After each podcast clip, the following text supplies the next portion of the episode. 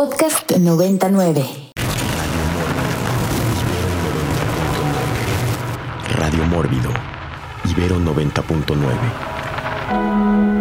Hágase la oscuridad. Pues estamos de regreso en Radio Mórbido. Después de escuchar a Ennio Morricone, producido por Dino de Laurentiis y dirigido por Mario Baba, aquí en Radio Mórbido por Ibero, Ibero 90.9. Y gracias a todos los que nos están escuchando en vivo, Marga, Carintia, Carolina, Aldrin, Cris, Osiris, Irene, Raje Sabo, Chamoy, Mala Conciencia.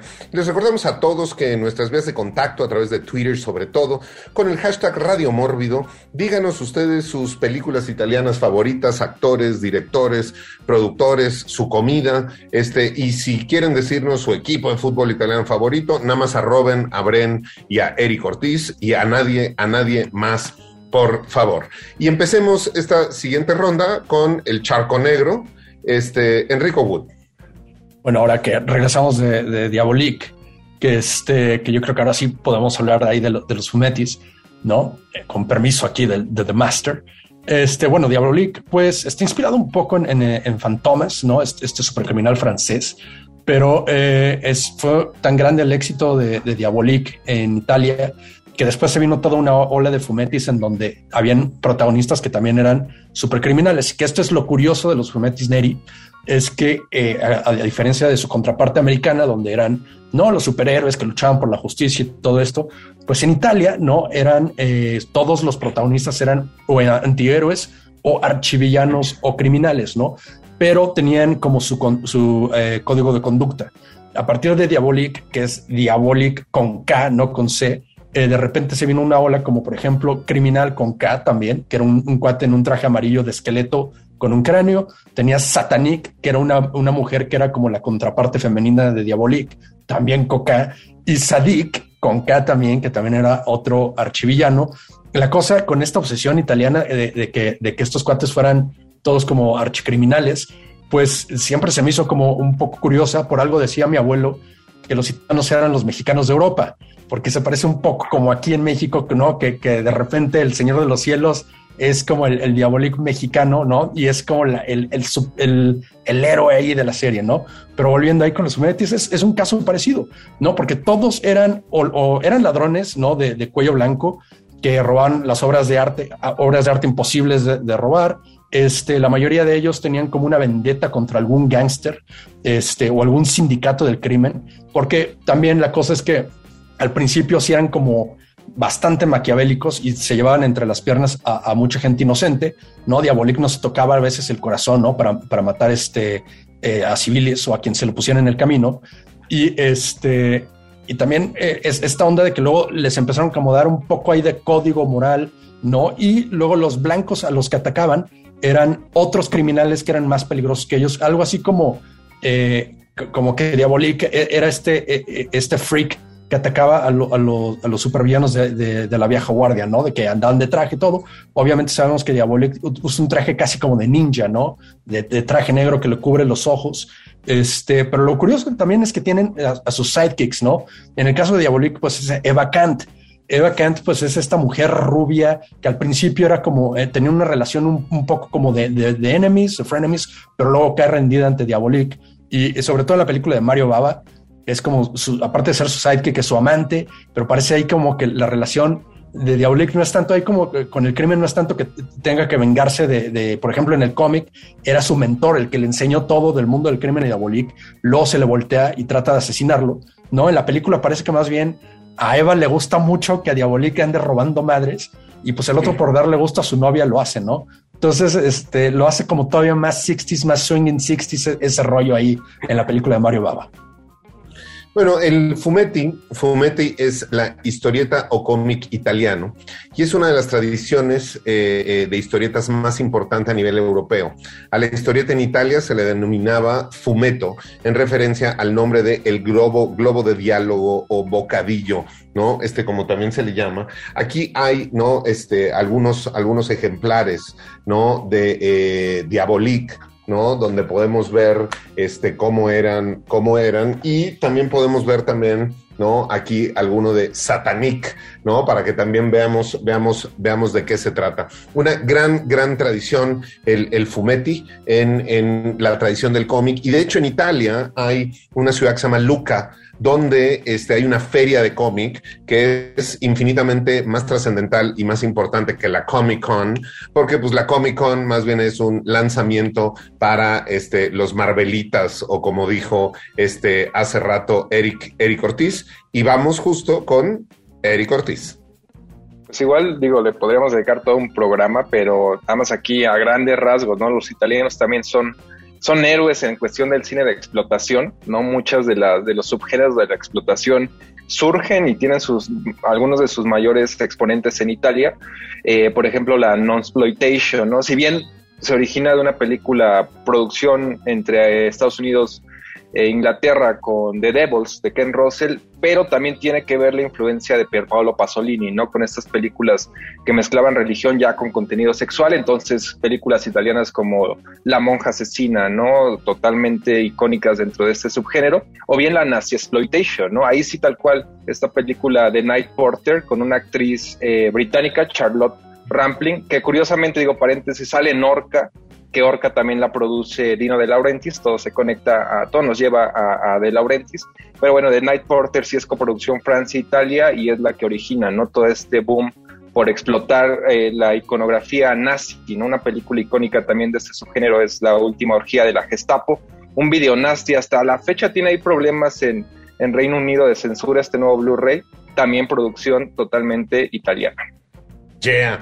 Pues es que Italia sin duda ha sido una potencia del cine del cine que nos gusta, solo por decir, ¿no? Este, nombres este, que son, ¿no? Como em, em, empecemos a salivar, es Baba, Argento, eh, Fulci, Lenzi, eh, eh, Marguerite, Sergio Martino, Paolo Cavara, Armando Crispino, Rogero Deodato, Lamberto Baba, el hijo, el, hijo. Entonces, a ver, es, una cantidad de cine y, de maravillas que nos han dejado impresionantes. Y ya que regresó el señor de las plantas, vamos con Nico Ruiz.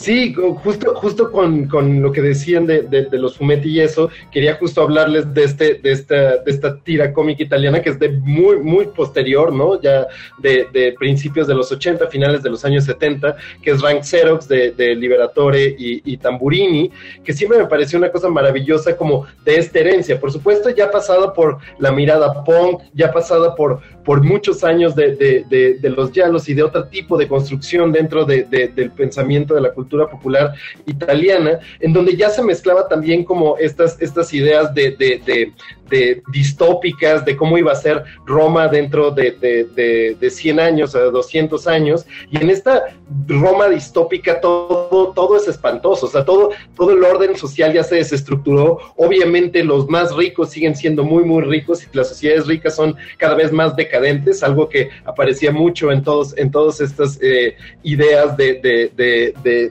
los, de las películas de, explotación nazi y demás. Y, y, y es muy interesante como que este antihéroe extraño creado de la nueva tecnología, de la tecnología más banal y más burocrática, hecho con una fotocopiadora, este, este robot gigantesco que está enamorado de una prostituta de 14 años en Roma distópica y que se enfrenta a pandillas de niños sicarios de 3, 4 años que van por ahí en el metro matando gente, cuenta unas historias totalmente alucinadas, sin ningún sentido, que van de un lado al otro entre esta Roma distópica y Nueva York distópico, siempre pensando a este antihéroe, a este gorila salvaje de una masculinidad como terrible y brutal, como el principio también de algo como muy tierno y muy liberador y muy interesante. Y creo que toda esta tradición del antihéroe italiano es una cosa como maravillosa que se junta en estos cómics, en, una de las creaciones de ciencia ficción distópica más extrañas, que no pueden ser trasladadas tal vez a ningún otro medio, que no tienen ninguna narración verdaderamente coherente, pero que en su momento, en los fanzines en donde salían, eran particularmente dándole honor al nombre de su creador, Liberadoras. Yeah. Vamos ahora con la señorina, la señorina Brenda Moller. Quisiera eh, comentar sobre la Dolce Vita, dirigida por Federico Fellini, de 1960. Eh, una película que a mí en lo personal me gusta mucho, no solamente por el diseño de la escenografía, sino también por el vestido, que de hecho ganó eh, premios Fellini con esta película. Eh, lo que me parece muy interesante a nivel producción es que casi toda la película fue grabada en estudio. Y Piero Gerardi, que trabajó con este, Fellini en la película de ocho y medio también, hizo casi 80 locaciones recreadas para grabar esta película, lo cual me parece impresionante. Y también me encanta esta película que, como muchas cosas como Harry Potter, la Iglesia Católica, pues ahí tiene ahí una interpretación de la eh, segunda venida de Jesucristo en, en la escena que abre y pues estuvo vetada esta película, ¿no? De varios mercados, incluyendo España, hasta que Franco sale de, del gobierno. Y esta película me gusta mucho también porque no es una no es una película lineal, no es una historia lineal, episodios. Entonces me parece eh, muy icónica la película de Dolce Vita. Yeah, pues a ver, como lo hemos dicho desde el principio, el cine está lleno lleno de Italia por donde lo veamos, ¿no? Si hablamos, ¿no? Por ejemplo, de otro tipo de actores este, de todos los tiempos, podríamos hablar desde Roberto Benigni, que no es que yo sea el más fan, pero tiene, tiene ahí sus méritos, Marcelo este, Mastroianni, Giancarlo Gianni, Sofía Loren, eh, Mónica Belushi, alguien, alguien, que identificamos mucho con los westerns y no tiene que ver nada con, los westerns en, su nacionalidad, que es Terence Hill, ¿no? Que siempre además hace una dupla ahí como con otro personaje este, muy, muy, muy simpático. Y entonces podríamos seguir hablando y seguiremos hablando de este asunto, pero Hablamos de em, Dario Argento, ¿no? Que es una constante en nuestros, nuestras filias y nuestras fobias, porque ya debería de dejar de hacer cine Dario Argento y, porque ya es el peor enemigo de sí mismo. Pero también estamos hablando de la música y hemos hablado de Ennio Morricone y hemos hablado de la ópera y hemos hablado de todo esto.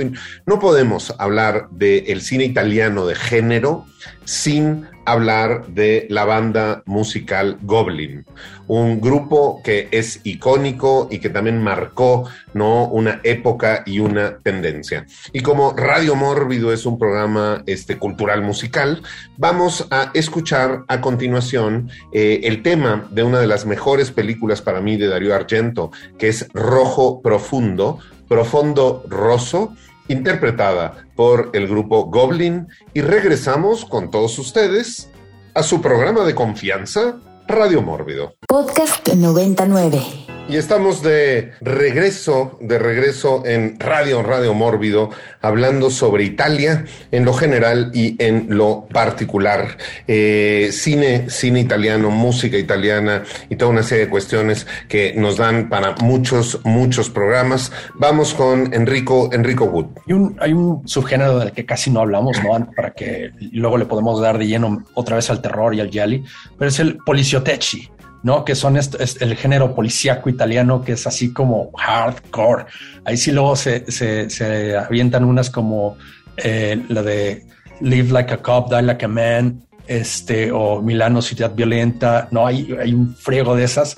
Este, son películas así donde los policías a los Judge Dredd, pero sin la máscara, ¿no? Cero derechos humanos, este, o también, ¿no? Como que una de las grandes influencias, pues era, era Death Wish, ahí con el Charles Bronson, donde también o eran, o eran los policías así que llegaban y ni siquiera les leían sus derechos a los criminales, ¿no?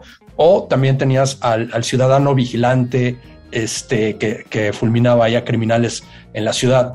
Y la cosa es que en muchas de las filmografías, ¿no? De, varios directores, este, tenemos eh, pues la, variedad, que es lo que a mí me gusta. No todos nada más hacían terror. Por ejemplo, Humberto Lenzi este, pues sí, también tenía sus guialos, también tenía su terror sobrenatural, pero tenía, ah, sobre todo al final de su carrera, una gran colección de poliziotecci, ¿no? Tenía The Manhunt, Violent Naples, que era Napoli Violenta, Romano a Mano Armata, Il Giusteres da la Cita, El Trúcido, El Birrio, cosas por el estilo donde sí de plano le daban cuello a los criminales sin preguntarles, pero también no eran como, como películas donde tienes que ir con un estómago duro porque la violencia era muy cruda, ¿no? Definitivamente, digo, y de ahí nos podemos pasar a toda la parte de, de las películas y, series criminales que tienen que ver con la mafia, ¿no? Este, y pues también como, y lo hemos hablado en otros programas, el cine ha inspirado, ¿no? Este, eh, estéticamente, eh, ¿no? El cine de, ciencia ficción ha inspirado los viajes a la luna y lo hemos hablado de cómo,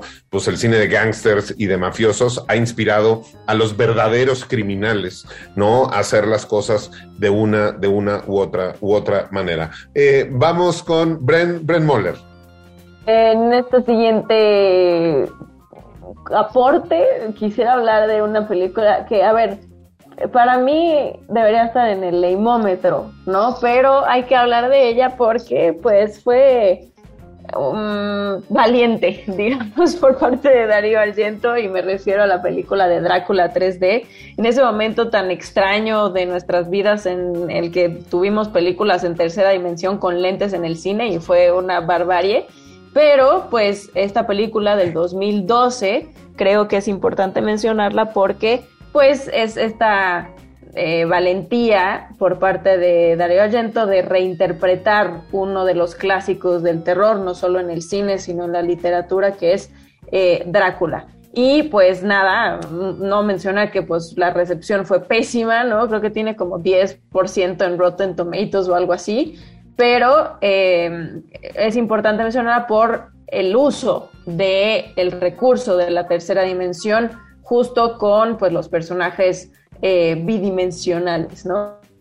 Y al final creo que esto de la 3D nos trajo tomas y elementos cinematográficos importantes, pero pues Drácula no pienso que fue la mejor eh, pues reinterpretación, ¿no? De esta obra clásica del terror.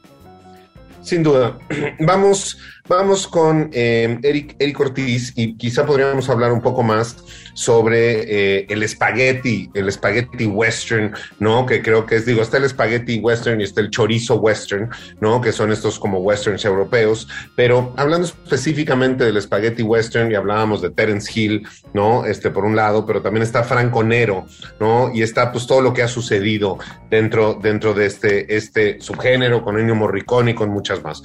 Vamos con Eric, Eric Ortiz. Sí, aquí sin duda cabría, ¿no? El que han bautizado entre ellos Quentin Tarantino como el segundo mejor director de Spaghetti Westerns, detrás obviamente de Sergio Leone, el otro Sergio, eh, Sergio Corbucci, también originario de Roma, eran incluso amigos en, la, eh, en su vida personal, ¿no? Ambos tienen ahí eh, similitudes, ¿no? Eran críticos de cine, luego eran guionistas, luego empezaron a trabajar como directores de segundas unidades hasta que ya les dieron ¿no? sus primeras chambas en, en películas de género de la época. Corbucci sin duda es todavía más violento, ¿no? Se caracteriza por eso. Eh, hay algunas películas incluso de Corbucci dentro de lo que decía Pablo, ¿no? Que hay todavía subgéneros, ¿no? Dentro del euro western, como estas películas de la Revolución Mexicana.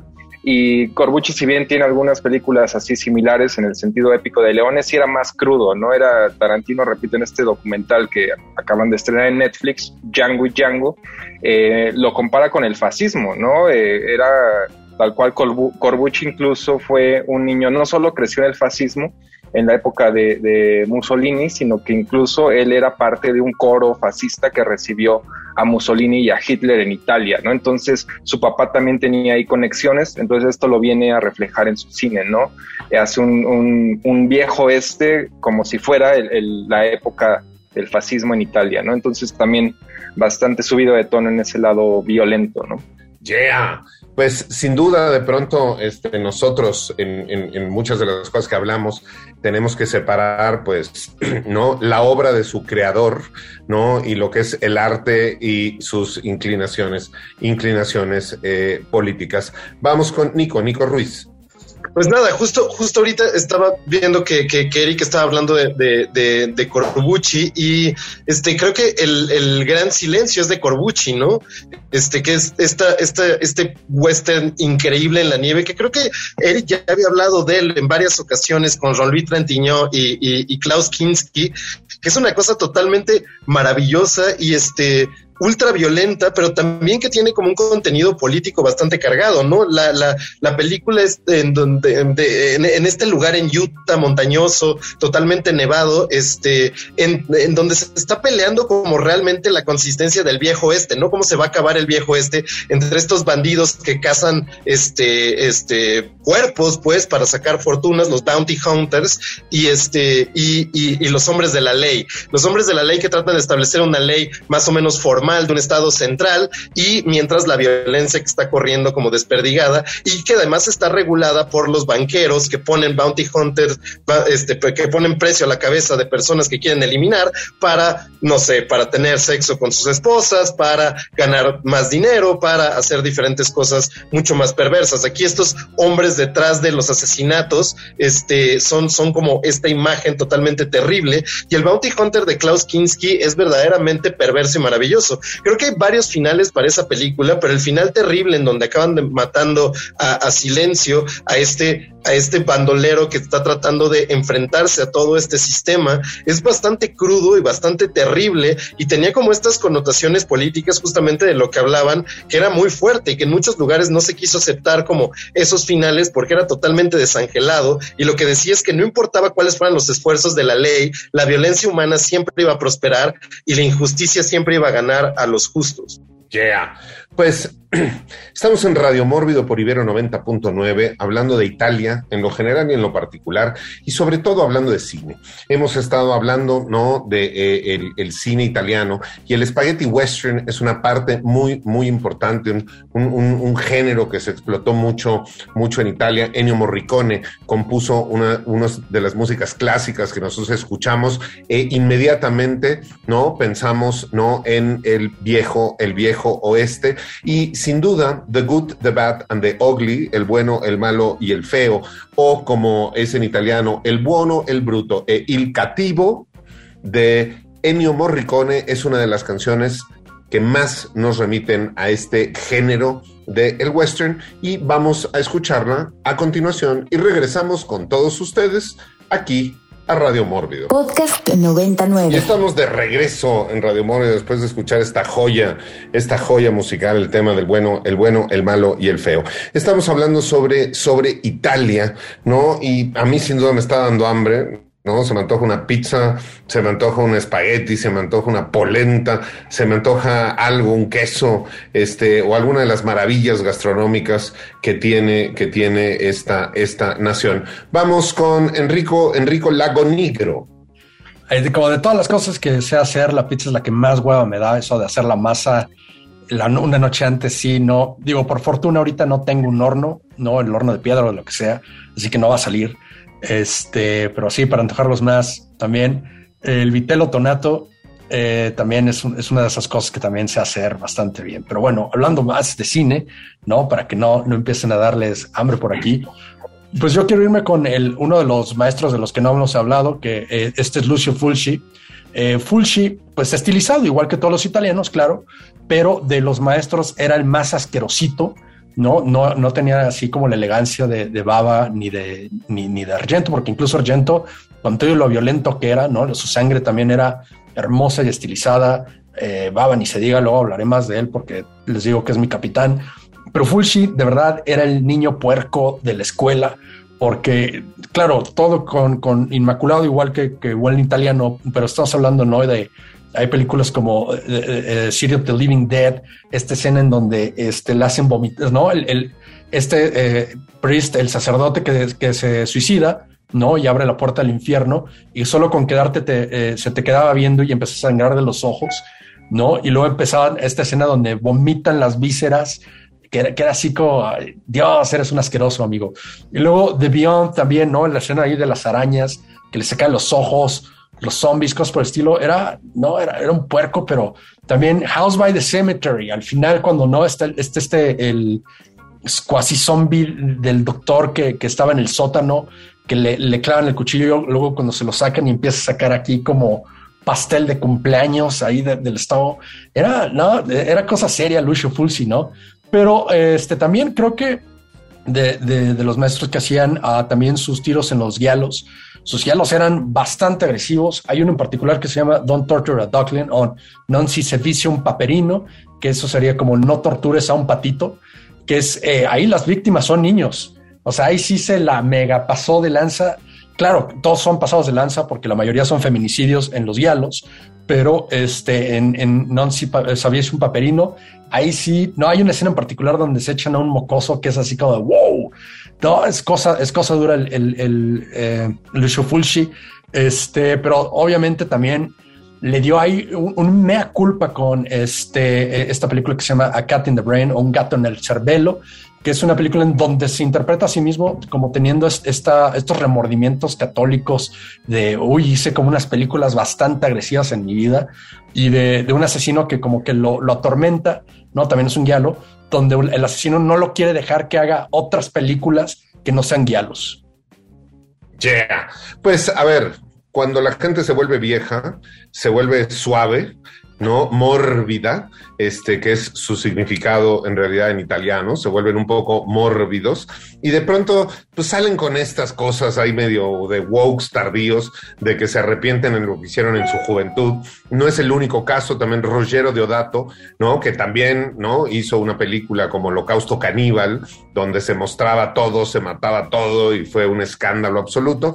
Después ahí se anduvo, se anduvo arrepintiendo y diciendo de que no, que no sabía cómo había hecho esa película y que se arrepentía mucho, pero sigue aceptando para viajar por todo el mundo a muchos festivales, este, presentar eh, eh, Holocausto Caníbal. Entonces, pues muy arrepentido que se lo crean en su casa este, a Mr. Rogero. Y pues recordemos que también toda esta culpa judio-cristiana, ¿no? Y toda esta cuestión católica, pues está muy presente dentro del pueblo italiano, pues no por nada tienen al Vaticano ahí y pues el Papa es el obispo, obispo de Roma. Entonces, pues lo tienen ahí puesto en el corazón y en el cerebelo.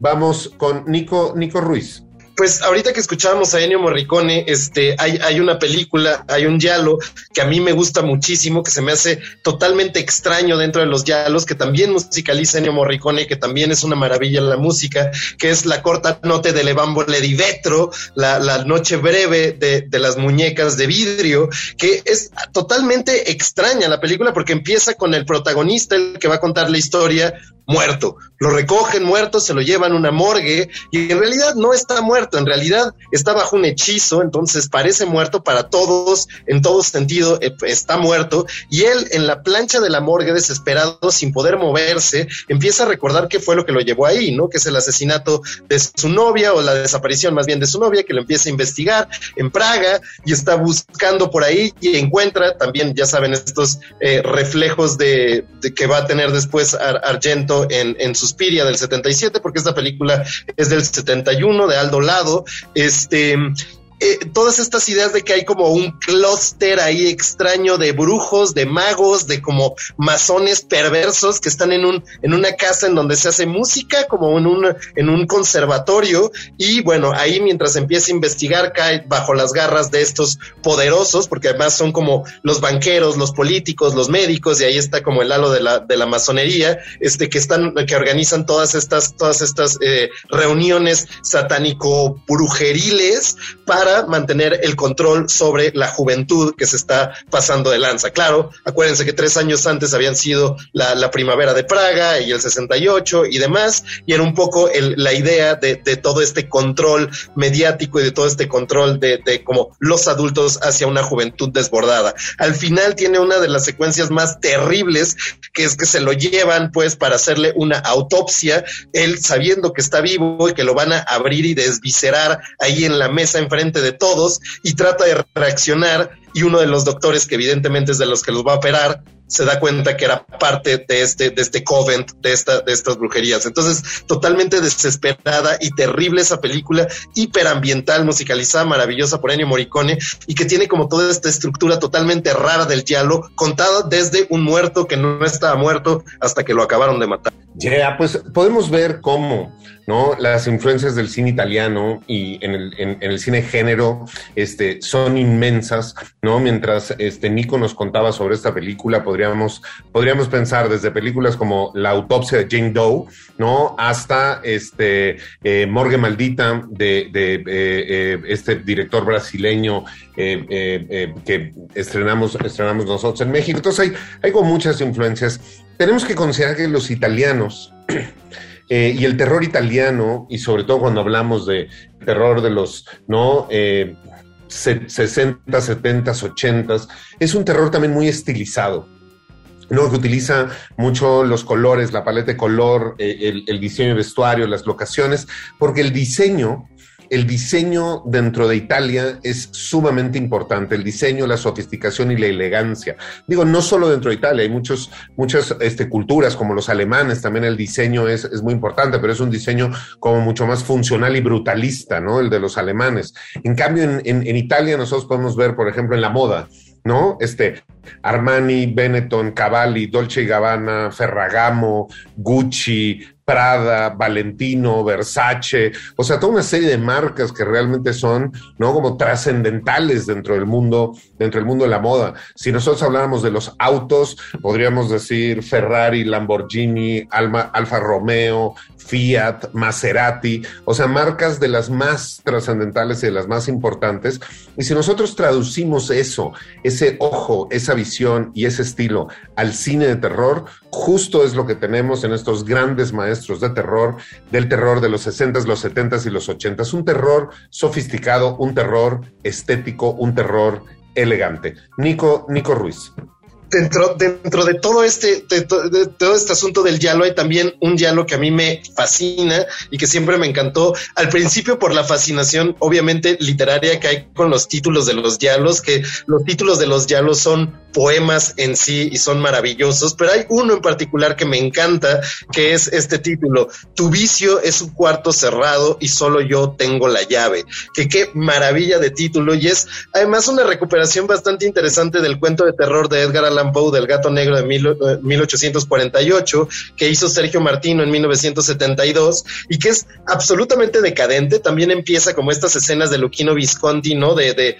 de, de la bohemia intelectual italiana en una finca este, alejada del mundo, ¿no? También con estas remanencias de Pasolini, de, del Marqués de Sade y demás, en donde a un escritor está teniendo como todas estas eh, reuniones medio orgiásticas y bueno, está, está, eh, está casado y su esposa empieza a tener celos y empiezan a tener como todas unas ondas ahí de tríos amorosos y de no sé cuántos problemas y en medio de eso asesinatos y en medio de eso gente emparedada en, las, en, en los muros de esta finca y en medio de esto un gato con un ojo que observa absolutamente todo y que al final va a acabar delatando a los criminales. Un diálogo también hiper estilizado, maravilloso, con uno de los mejores títulos que se han escrito de película.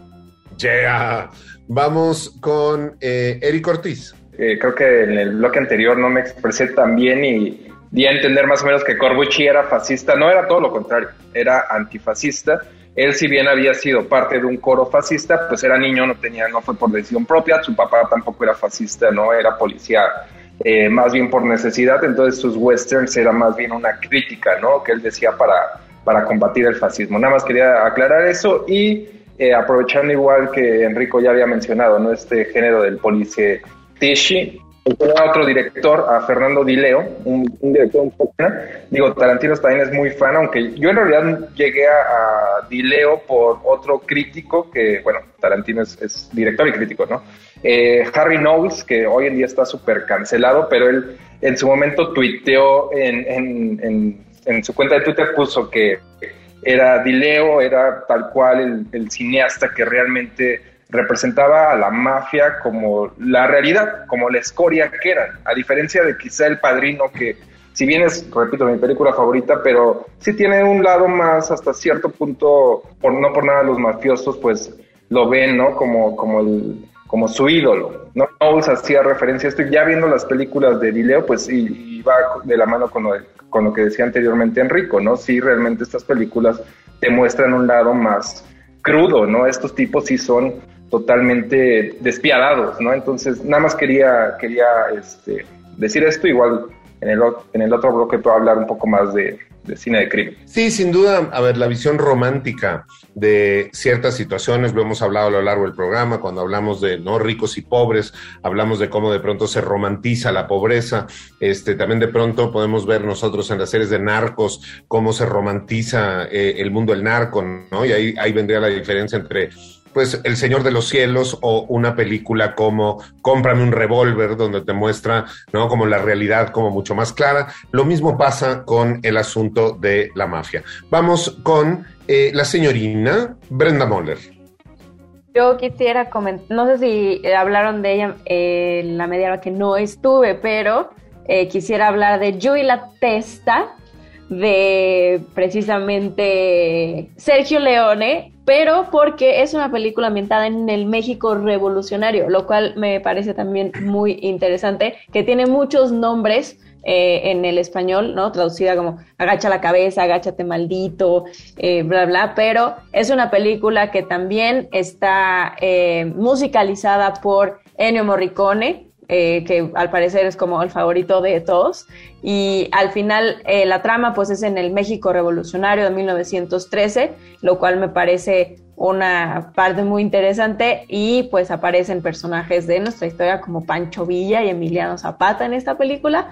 Este, y esta película pues ganó un premio, ¿no? En el 72, eh, que le atribuyó mejor, como mejor director el David de Donatello. Yeah.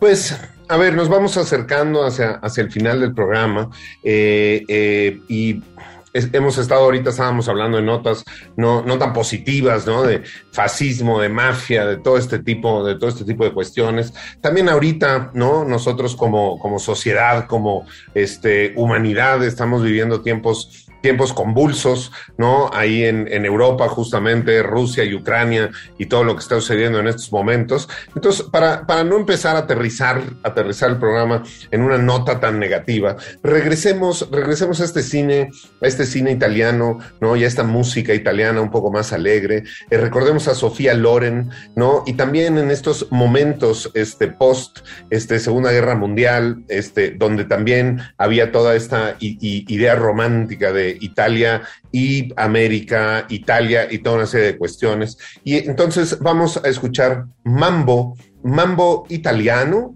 Y regresamos con todos ustedes aquí en una nota mucho más positiva a Radio Mórbido. Podcast 99. Y esto fue Mambo, Mambo Italiano en Ibero, Ibero 90.9, Radio, Radio Mórbido, su programa de confianza. El programa de hoy lo estamos dedicando a Italia, ¿no? Y todas sus influencias y todo lo que nos ha heredado y nos seguirá dando Italia como país, como cultura, como cuna de la civilización occidental, sin lugar a dudas, y como uno de los lugares donde se preparan de mejor manera todos los carbohidratos de este planeta, grasas, masas y azúcares este, preparadas de manera magis, magistral. Y vamos con eh, eh, Lago Negro eh, en sus últimos comentarios. Nada, puedo ya decir nada más que repitiendo ahí, ¿no? Mario Baba, mi capitán, pero hay una gran cantidad ahí de, de cineastas lo cual me hace extrañar mucho eh, que, Italia ya no haga este tipo de cine, ¿no? Ya se han enfocado mucho como en el, en el, en el drama, en el realismo, todo este tipo de cosas, ¿no? Se les ha olvidado un poco la fantasía, lo, lo, lo divertido, lo estilizado de lo que hablábamos, este, porque ¿dónde están los, los Mario Babas modernos? ¿Dónde está? Bueno, Darío Argento ahí está, de hecho saca una nueva película este año, Lentes Oscuros, o Chialineri, que puede que le vaya, yo, yo estoy, yo, yo tengo, yo espero que le vaya bien, ¿no? Pero este, fuera de eso, sí, me, me, gustaría que se volviera un poco de eso por parte de Italia, porque pues ahorita estamos como muy dominados como por Asia, por, ¿no? En, los franceses incluso, ¿no? Tienen una, una oleada ahí de, de, terror también, pero bueno, es lo que yo quisiera. Y ya por último, este, mi recomendación, recuerden, a la pasta, el agua tiene que ser salada como el agua de mare. Yeah. Muy bien, vamos con eh, Eric Ortiz. Eh, pues creo que de los últimos héroes y, cuestiones eh, novela novelas importantes es Roberto Saviano, ¿no? Que digo, ya Gomorra ya va a cumplir 20 años, ya casi, y que también es una novela sobre el crimen en una parte específica en Italia, en, la zona de Nápoles, y Leo, ¿no? Son gente que realmente le quita ese lado mítico al final, son, ¿no? Y en el lado del también su película que no tiene nada que ver con Saviano, pero va de la mano Dogman, también películas como Tomaso, con eh, William Dafoe es bastante buena, quizá menos conocida y menos icónica. Pues sin duda, sin duda hay una, una eh, deuda en, las últimas en las últimas décadas del cine, del cine italiano de terror, pero yo tengo toda la confianza que regresarán y regresarán por todo lo alto. Son cuestiones cíclicas. Yo recuerdo una película que tuvimos en Mórbido hace unos años, se llamó Morituris, que era una película de gladiadores romanos zombies, este, muy, muy simpática, este, que tuvimos. Entonces, por ahí vendrá, por ahí vendrá más cine italiano de terror, sin duda alguna. Vamos con Bren, Bren Moller yo más allá de hablar de alguna pieza en particular, nada más eh, reforzar y comentar cómo justo Italia, a pesar de que pues tiene una historia compleja como territorio, como sociedad eh, logran este sentimiento de familia, ¿no? Y se protegen entre todos, trabajan entre todos y ha sido un país que pues ha impulsado en diferentes industrias a sus propios colegas y colaboradores y pues eso eh, el cine italiano es un gran reflejo de cómo lo han hecho. Están involucrados eh, líderes de la mafia, gente de gobierno o demás. Al final, eh, familia es familia y los italianos son, yo creo que los que mejor representan esa frase. Yeah. Pues a ver, yo no quisiera terminar el programa sin mencionar a Lamberto, Lamberto Baba y una de mis películas favoritas, favoritas dentro del cine de terror, una de las pocas películas que tengo que decir, y ya lo he confesado en alguna, en algún otro medio, en algún otro momento, de las que sí me dieron mucho miedo cuando, cuando yo era niño, que se llamó The Ogre, el ogro una película de 1988 de Lamberto Bava. Lamberto también tiene Demons, tiene Demons 2, ¿no? Tiene, tiene una filmografía no muy copiosa dentro del mundo de terror, pero tiene joyas como The Ogre. Si no han visto El Ogro, les recomiendo que la vean sin lugar a dudas. Nico, Nico Ruiz.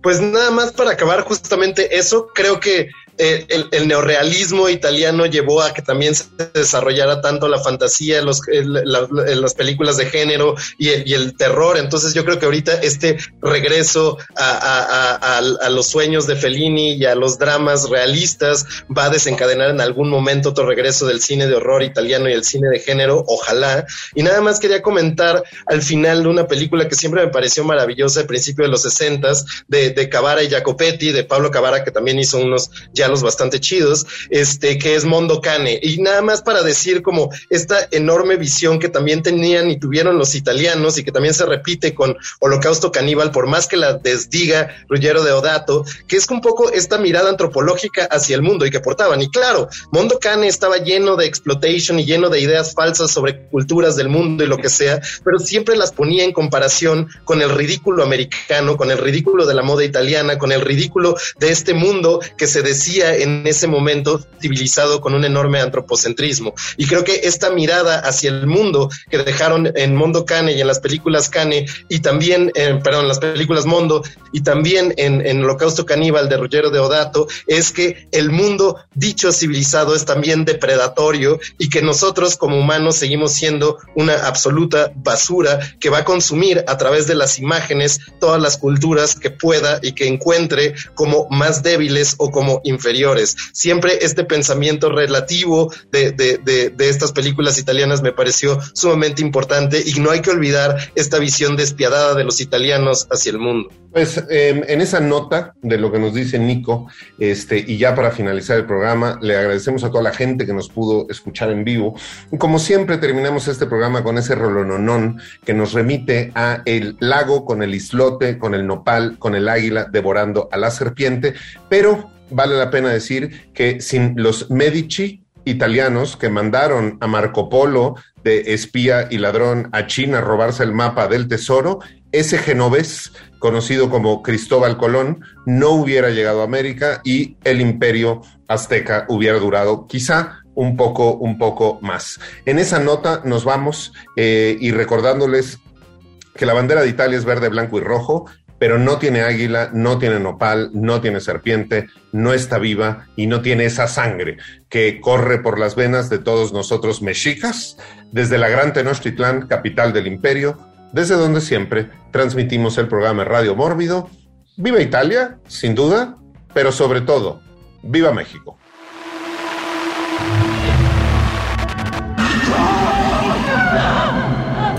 Esto fue Radio Mórbido, Mórbido. En Ibero 90.9. Para más contenidos como este, descarga nuestra aplicación disponible para Android y iOS o visita ibero909.fm.